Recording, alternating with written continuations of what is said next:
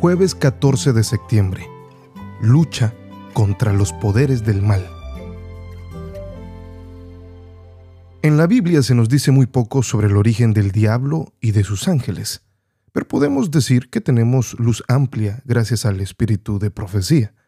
Ahora, en cuanto a estos principados y poderes, hay lo bastante como para sugerir que aquí había un ser creado originalmente como un ángel poderoso, que tenía fortaleza, belleza y también poder.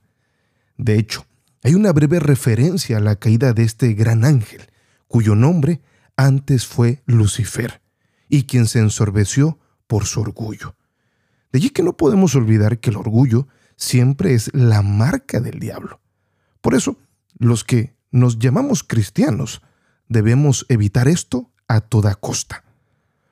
La Biblia dice que Lucifer fue ensorbecido por el orgullo, eligió competir con Dios y al hacerlo cayó de su puesto de poder y gloria y de belleza, por supuesto y se volvió entonces diablo o Satanás, como se le conoce en la Biblia. De hecho, la Biblia nos enseña también que se llevó consigo un tercio de los ángeles, y estos constituyen los que son los principados y los poderes en el reino organizado de las tinieblas, opuesto en la medida al reino de Dios. Y es por eso que por medio de estas huestes de espíritus malvados es como es capaz Satanás de atacar a toda la vida humana en esta tierra, ya que todos estos ataques la Biblia las refiere como posesiones demoníacas. En otras palabras, el control total de la personalidad humana está afectada por el poder de los espíritus malvados. Y aunque muchas personas creen o no creen en esto, evitan pensar que el poder del mal también se extiende a actividades cotidianas de la vida, como por ejemplo, la adivinación, o el ocultismo, o el espiritismo mismo, o espiritualismo. También hay muchas personas que ponen su atención en las artes mágicas negras, tales como la astrología, los horóscopos, el vudú o la clarividencia, entre muchas otras.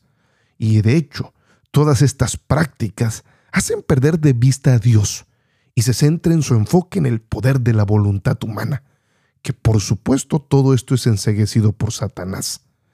Por eso es que debemos comenzar a ver cómo es que esto se nos opone en el conflicto con Satanás. Y es que si volvemos otra vez al concepto de la armadura que se nos ha venido presentando a lo largo de toda esta semana, vamos a darnos cuenta que esta estaba hecha para la defensa. Y considero, de hecho, también que no veremos ningún valor en estas piezas que fueron diseñadas para nuestra defensa, hasta que no veamos de qué nos estamos defendiendo. Por favor, démonos cuenta con inteligencia que la astuta voluntad de las fuerzas contra las cuales estamos batallando ya han venido batallando contra el gobierno de Dios desde hace mucho tiempo atrás. Por eso, una vez que entendamos este grave asunto, comenzaremos a apreciar a la armadura de Dios que se nos ha venido suministrando en el libro de los Efesios. Es que evadir el tema nos hace recordar de que los seres humanos han estado desprovistos del engañador desde la fundación de este mundo. Por ejemplo, la crónica de la Biblia confirma todo esto. Si lees el Antiguo Testamento, verás que cada santo, cada profeta, cada patriarca, cada uno de los grandes y gloriosos reyes de Israel fueron derrotados en un momento u otro por el diablo. Los más sabios y los más grandes hombres son absolutamente incapaces de ser más inteligentes que el diablo por ellos mismos. Sin embargo, como ya hemos visto, la Biblia indica que es bastante posible caminar en victoria si fijamos nuestra mirada en nuestro general. Santiago 4:7 dice, resistid al diablo y él huirá de vosotros. Y es que piensen eso. Este inteligente, astuto estratega quien ha mantenido al mundo durante siglos en derrota, a quien ningún hombre puede superar en astucia, huirá de ti cuando aprendas, como Pablo, a no desconocer sus estrategias. Uno de los nombres dados al diablo en el libro de Apocalipsis es Apolión, que significa el destructor. ¿Qué significa destruir? Pues significa crear caos, hacer estragos, arruinar y desolar.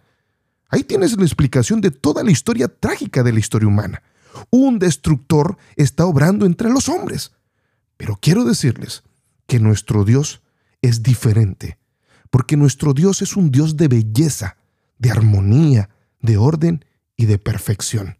Es un Dios de amor y es un Dios de luz y de gracia, que gracias a Dios ha dado claridad a sus hijos para resistir a Satanás y también para resistir de sus ataques. Por eso quiero decirte, querido amigo, querida amiga, cada día utilicemos las herramientas que su palabra nos presenta para poder vencer al mal. Porque di conmigo, en Cristo soy más que vencedor.